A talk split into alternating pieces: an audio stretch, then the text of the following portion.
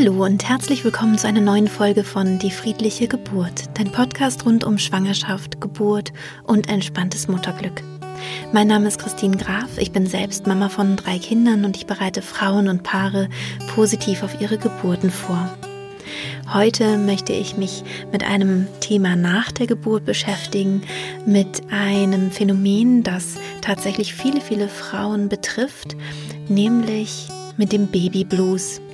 Wenn du selbst gerade betroffen bist, wenn du im Wochenbett bist, dann möchte ich dir erstmal ganz herzlich gratulieren zu deinem Baby, zu deiner Geburt und hoffe, dass dir diese Folge hilft, deine Situation und vielleicht deine Stimmung etwas besser einordnen zu können.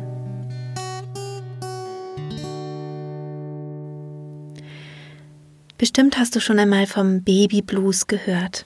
Der Baby Blues ist eine Verstimmung die in der Regel etwa drei bis fünf Tage nach der Geburt auftreten kann. Es unterscheiden sich da tatsächlich die ähm, die Statistiken, also manche sprechen von 25 Prozent der Frauen, die das betreffen, andere von 80 Prozent. Das liegt einfach daran, dass die Symptome unterschiedlich bewertet werden. Aber eine Verstimmung, ein leichter Babyblues oder auch ein stärkerer Babyblues ist eher wahrscheinlich als unwahrscheinlich, würde ich jetzt mal so aus meiner Erfahrung sagen. Es gibt unterschiedliche Symptome, zum Beispiel, dass man sich sehr viel Sorgen um das Baby macht, obwohl es eigentlich gesund ist. Also man das Gefühl hat, vielleicht stimmt irgendwas nicht, vielleicht könnte irgendwas sein, dass man sich ängstlich fühlt, ähm, dass man Konzentrationsschwierigkeiten hat, sich sehr erschöpft fühlt und trotzdem nicht schlafen kann und dass man weinerlich ist, ohne Grund, vielleicht plötzlich in Tränen ausbricht. Stimmungsschwankungen können äh, Teil davon sein. Das heißt, im nächsten Moment lacht man vielleicht wieder herzlich. Und es kann auch zu einer Gereiztheit kommen, dass man plötzlich aggressiv reagiert und sich so gar nicht kennt, zum Beispiel. Was auch passieren kann, ist, dass man nach der Geburt erstmal keine richtigen Gefühle für das Baby aufbringen kann, dass man mit großen Liebesgefühlen gerechnet hat und die stellen sich erstmal nicht ein, die brauchen erstmal eine Zeit.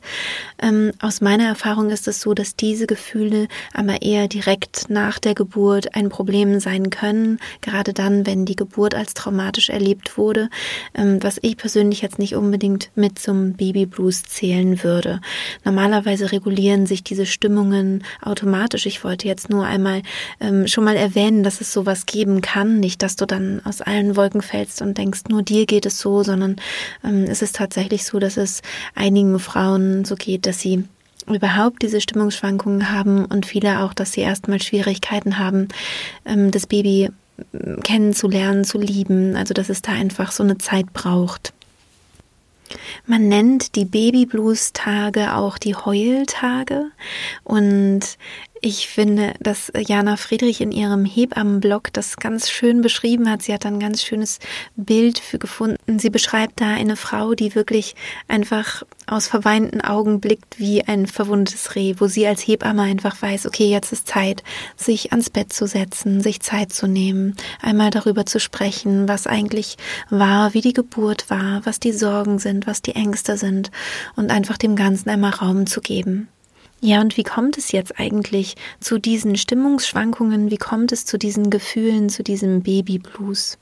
In der Schwangerschaft ist es so, dass wir ein Schwangerschaftshormon, nämlich das Östriol, ähm, sehr stark bilden. Und zwar in der Plazenta wird das gebildet. Das gehört in die Gruppe der Östrogene und es ist um ein tausendfaches erhöht. Das heißt also, die Plazenta versorgt nicht nur das Kind mit Nährstoffen, Sauerstoff und so weiter, sondern es bildet eben auch dieses Östriol. Außerdem ist auch der Progesteronspiegel sehr hoch in der Schwangerschaft und sobald die Plazenta geboren wird, gibt es quasi nicht mehr diesen Ort, an dem ähm, diese Hormone gebildet werden und dadurch fällt der Hormonspiegel rasant ab. Das passiert nicht sofort, sondern erstmal ähm, befinden sich die Hormone noch im Körper, die da gebildet wurden, aber so etwa am dritten Tag beginnt es, dass es rapide absinkt, dass der ähm, Östriolspiegel rapide absinkt. Zwischen dem dritten und siebten Tag ist das normal, sagt man. Und es ist auch normal, dass da zum Beispiel auch die Konzentration ähm, absinkt und zwar um das 50 bis 100-fache. Also Wahnsinn eigentlich. Und natürlich fühlen sich dadurch die Frauen ganz anders. Das Östrogen wirkt im Gehirn stabilisierend, stimmungsstabilisierend und wirkt auch zum Beispiel Depressionen entgegen. Das heißt, ähm, wir haben hier einen Stabilisator weniger im Gehirn und dadurch gibt es dann eben auch diese Stimmungsschwankungen und vielleicht auch wirklich dieses, ja, diese Neigung zum Weinen.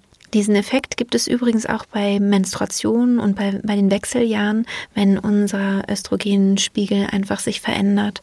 Also da kennen wir das auch, dass wir Stimmungsschwankungen haben. Wir Frauen sind ja sowieso sehr, sehr beweglich in unseren Stimmungen, zumindest meistens, oder die meisten Frauen kennen das. Ich selber kenne das sehr, sehr gut, leider. Ähm, oder vielleicht auch Gott sei Dank, weil ich habe eben auch sehr schöne und äh, tolle Momente und tolle Stimmungen. Aber es fällt eben dann auch immer mal wieder in den Keller. Und äh, das kennst du vielleicht auch selbst von dir. Und ich finde ja auch, dass es ganz besonders schön ist an den Frauen, dass wir eigentlich uns unser Leben lang wie in Wellen bewegen, wo die Stimmungen hoch sind und wieder tief sind und wieder hoch. Wir sind irgendwie so, so beweglich und in einem Rhythmus. Wir befinden uns in einem Rhythmus. Und das hat natürlich irgendwie immer diese, diese Komponente auch, oder ich, ich mag auch dieses Bild des Mondes, der eben auch sich immer wieder in seinen Phasen verändert und auch wir in unserem Zyklus, ähm, dass wir uns verändern und wie durch einen Frühling gehen, durch einen Sommer, Herbst. Und dann gibt es den Winter, die Menstruation, also dass wir einfach auch ja am innerhalb eines Tages ähm, Zyklen unterworfen sind und auch ja innerhalb eines Monats auch. Und eben wenn dann so etwas kommt wie eine Geburt, dann gibt es noch mal eine stärkere ähm, Reaktion, eine stärkere Gefühlsreaktion.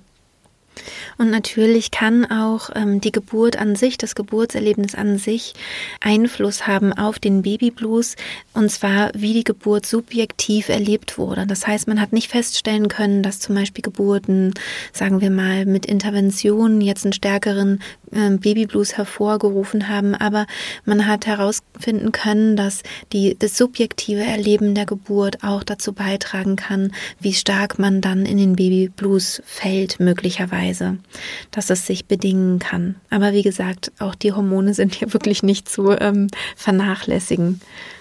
Die Zeit des frühen Wochenbettes ist sowieso eine ganz aufregende Zeit. Erstmal gibt es natürlich diesen großen Eindruck der Geburt, diese große Veränderung von der Schwangerschaft hin zur Mutterschaft. Der ganze Körper verändert sich, der, ja, der schöne Bauch, den man, den man da vorher so vor sich hertragen konnte, der ist plötzlich irgendwie immer noch da, also nach der Geburt, nur halt kleiner und irgendwie nicht mehr so richtig schön oder man hat vielleicht das Gefühl, hm, der soll sich jetzt möglichst bald zurückbilden.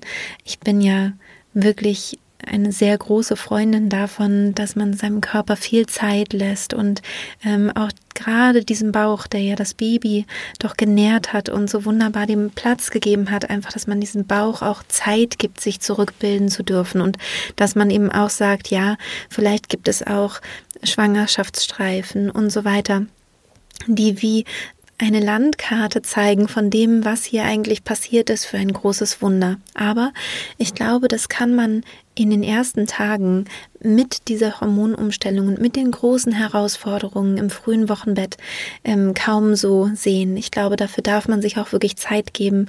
Und wenn man am Anfang das alles noch nicht so richtig gut akzeptieren kann, dann ist das auch völlig in Ordnung. Man hat ja auch den, den starken ähm, Wochenfluss direkt nach der Geburt. Etwa alle zwei Stunden muss man auf die Toilette und seine Einlage wechseln. Das ist anders als eine Menstruation, viel stärker. Und das kann einem auch ein komisches Körpergefühl geben. Also ich finde, das Gefühl nach der Geburt ist tatsächlich sehr labil. Ähm, wir haben ja ganz viel Gewicht verloren durch die Geburt. Dadurch hat man nicht so eine richtige Stabilität. Dann ähm, ist es auch noch so, dass, dass unsere Muskulatur noch nicht wieder aktiv ist. Also die Bauchmuskeln sind ja noch nicht wieder an Ort und Stelle, sage ich mal, und aktiv, sondern ja, man wackelt so ein bisschen vor sich hin. Man hat sie eher viele Monate sich daran gewöhnt gewöhnt, dass so langsam dieser Bauch gewachsen ist, hat dadurch auch eine bestimmte Körperhaltung geübt oder eine bestimmte Art, sich hinzusetzen, aufzustehen und so weiter. Und plötzlich ist dieses Kind nicht mehr da, der Bauch ist sehr viel kleiner und trotzdem äh, kommt man aber nicht so zurecht. Also man, man wackelt und weiß gar nicht recht, ähm, wie bewege ich mich, dann ist vielleicht auch noch der Kreislauf ähm, nicht ganz auf der Höhe. Und das alles kann natürlich dazu führen, dass wir uns gerade die ersten Tage nach der Geburt, die, die erste Woche nach der Geburt nicht besonders wohlfühlen in unserem Körper, wie als wäre das so fremd, gerade durch diesen plötzlichen Umschwung. Es gibt nie im Leben einer Frau eine so große hormonelle Umstellung und überhaupt um, plötzliche Umstellung des Körpers wie nach der Geburt. Und das sollte man vielleicht auch ähm, unbedingt mit im Kopf haben. Dann ist es so, dass Frauen in den ersten Tagen nach der Geburt häufig auch sehr stark schwitzen, was auch ein unangenehmes Gefühl äh, bereiten kann, weil die äh, Ödeme sozusagen ausgeschwemmt werden. Also das ganze eingelagerte Wasser, was sich vielleicht in der Schwangerschaft eingelagert hat, wird ausgeschwemmt. Das heißt, ähm, das hat natürlich auch einen Vorteil. Wir fühlen uns leichter, fühlen uns wieder wohler. Die Füße sind, sind nicht mehr so angeschwollen, wenn wir vorher angeschwollene Füße oder Hände auch hatten. Das heißt, es ist ja auch alles positiv, aber wir schwitzen halt auch sehr viel. Das kann zum Beispiel sein und auch der Milcheinschuss kommt ja auch ähm, ein paar Tage nach der Geburt, ungefähr dann, wenn auch der Babyblues einsetzt, also wenn dieser Hormonumschwung äh, stattfindet. Und der Milcheinschuss kann auch ähm, sich unangenehm anfühlen, also pralle Brüste, die sich vielleicht auch äh, teilweise steinhart anfühlen ähm, und, und einem auch wieder so ein komisches Körpergefühl geben. Und das alles sind einfach sehr, sehr große Belastungen oder Herausforderungen. Also auf der einen Seite einfach körperlich, also hormonell und durch diese ganzen Umstellungen, Wochenfluss und so weiter. Und auch psychisch auf der anderen Seite, weil wir mit diesen ganzen Umstellungen ja auch irgendwie umgehen müssen. Dazu kommt der Schlafmangel, dass wir plötzlich ein kleines Baby haben, was eben alle zwei bis vier Stunden trinken möchte, egal ob Tages- oder Nacht. Das heißt, ja, also man hat dann einfach automatisch einen Schlafmangel. Vielleicht schaffst du es relativ früh ähm, auch im Liegen zu stillen. Das fand ich dann bei meinem dritten Kind total angenehm, weil ich so still erfahren dann schon war, dass ich einfach liegen bleiben konnte und habe ähm, sie einfach ganz nah bei mir liegen gehabt, sodass sie eben stillen konnte, wann immer sie wollte. Und ich habe einfach so gut ich konnte weiter geschlafen. Also ich bin nicht so ganz aus diesem Schlaf rausgekommen in so einen Wachmodus, sondern bin in so einem Halbschlaf dann geblieben. Aber das ist auch so ein bisschen eine Übungssache und beim ersten Kind ist das sicher nicht ganz so einfach. Ich habe ja ganz zu Beginn schon erwähnt, dass man zum Babyblues auch gerne sagt, das sind die Heultage, also wo viel geweint wird. Und ich würde auch immer empfehlen, das auch wirklich zu tun. Also wenn dir nach Weinen zumute ist, dann weine auch. Denn ähm, das hilft tatsächlich auch, loszulassen, sich zu entspannen, danach vielleicht auch besser zu schlafen. Und ich habe auch immer wieder gelesen, dass dadurch auch der Milchfluss äh, besser geht, also dass die, dass die Milch besser fließen kann. Gerade wenn du dir vielleicht Druck und Stress machst mit der Milchproduktion, in dem Moment, wo du weinst und loslässt, kann auch die Milch loslassen und fließen. Ist natürlich kein Allheilmittel und funktioniert nicht immer, aber doch sehr häufig. Also dass wirklich alles fließt, Wochenfluss äh, fließt, Tränen fließen, Milch fließt und das ist dann einfach so. Jetzt möchte ich noch ein paar Sachen sagen, die helfen können, wenn du unter Babyblues leidest. Ähm, Natürlich kannst du einfach von außen da gut unterstützt werden. Wenn du keinen Partner an deiner Seite hast, ähm, der sich liebevoll dir zuwendet und dir auch zuhört, kann ich dir empfehlen, dass du zusätzlich zu einer Hebamme, wenn du eine Nachsorgehebamme hast, vielleicht auch noch eine Mütterpflegerin organisiert, die nochmal ähm, vielleicht anders Zeit hat, sich wirklich dir zuzuwenden, dir zuzuhören, für dich da zu sein, ähm, ja, dir Verständnis Verständnis und, und Ruhe zu schenken. Und ansonsten habe ich die Erfahrung gemacht, mit einer tollen Hebamme bist du auch sehr gut aufgestellt. Also die haben auch wirklich immer ein offenes Ohr und sind auch darauf geschult zu merken, wann ist es vielleicht jetzt doch etwas, was über den Babyblues, über den normalen Babyblues hinausgeht. Also da ähm, wäre es auf jeden Fall schön, wenn du da eine Bezugsperson hättest, die sich ein bisschen Zeit nehmen kann. Jetzt gerade in der Corona-Krise ist es ja ein bisschen schwieriger vielleicht. Da wäre es natürlich toll, wenn dein Partner oder deine Partnerin sich an an dein Bett setzt und dir zuhört. Und ähm, ja, dein, dein Partner, deine Partnerin kann auch wirklich sehr, sehr viel tun. Ähm, zum Beispiel, wenn du gerade gar nicht weißt, was, was zu tun ist oder was als erstes zu tun ist, dass er oder sie Entscheidungen für dich äh, übernimmt oder dir einfach abnimmt oder dir hilft, eine Entscheidung zu treffen, weil es sein kann, dass du eben Schwierigkeiten damit hast, irgendwie, ja, weil es so auch so verwirrte Zustände geben kann, wo man einfach gar nicht weiß, was ist denn jetzt eigentlich die Priorität. Es wäre schön, wenn du einen Partner oder eine Partnerin an deiner Seite hast, die dir vielleicht Essen kocht oder vielleicht auch bestellt. Ja, zuhören habe ich ja schon gesagt, das ist sehr, sehr wichtig und kann wirklich gut tun. Und natürlich ist es auch toll, wenn jemand ein bisschen das Kind versorgt, also sich um, um das Wickeln kümmert. Ich war in einer sehr, sehr guten Situation, dass mein Partner damals ähm, wirklich die, die Babyversorgung gut äh, übernommen hat. Also ich war natürlich fürs Stillen zuständig, aber Wickeln und Rumtragen, ähm, wenn das Baby äh, Bauchschmerzen hatte oder so, das hat alles mein Partner übernommen. Das war wirklich sehr, sehr toll und das kann ich auch so von der ähm, Aufgabenverteilung auch wirklich sehr empfehlen. Und natürlich ist es auch toll, wenn ähm, dein Partner dich auch wirklich weinen lässt, wenn dir nach Weinen zumute ist, dann nicht den Raum verlässt oder nicht sagt, hey, ist doch nicht so schlimm oder so, sondern einfach in den Arm nimmt, einfach mal weinen lassen. Das ist auf jeden Fall gut. Und auch vielleicht sagen, wie toll du das alles machst und dass du eine tolle Mama bist und dass es alles gut wird und dass es dir bald schon wieder besser gehen wird, solche Sachen. Ne? Das ist auch auf jeden Fall sehr, sehr hilfreich in dieser Zeit. Ich glaube, was auch ganz wichtig ist, ist, dass du dir klar machst, dass es ja nicht lange dauert. Also der Babyblues, der dauert wirklich normalerweise nur ein paar Tage, manchmal auch eine Woche oder eine gute Woche, aber danach klingt er in der Regel wieder ab. Wenn du merken solltest, dass er bei dir nicht abklingt, sondern sich eher noch schlimmer anfühlt oder ähm, ja, dass, dass du merkst, du kommst damit selber gar nicht gut zurecht und gar nicht gut klar, dann wäre es gut, wenn du mit deiner Hebamme darüber sprichst, also mit deiner Nachsorgehebamme und dass du dann eventuell auch einen Arzt aufsuchst. Ähm, gerade auch dann, wenn du so merkst, dass du einen Realitätsverlust hast oder vielleicht auch Halluzinationen, ähm, dass du da auf jeden Fall allerspätestens äh, wirklich einen Arzt zu Rate ziehst.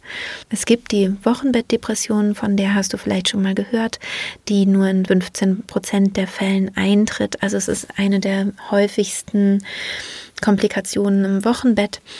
Ähm, aber geh mal davon aus, dass du einfach einen ganz normalen Babyblues hast und wenn du dann feststellst, dass es sich über mehrere Wochen hält und sich nicht verändert, dann holst du dir bitte unbedingt da nochmal Hilfe. Denn natürlich kann man auch eine Wochenbettdepression behandeln, also dass du da nicht ohne Behandlung bist.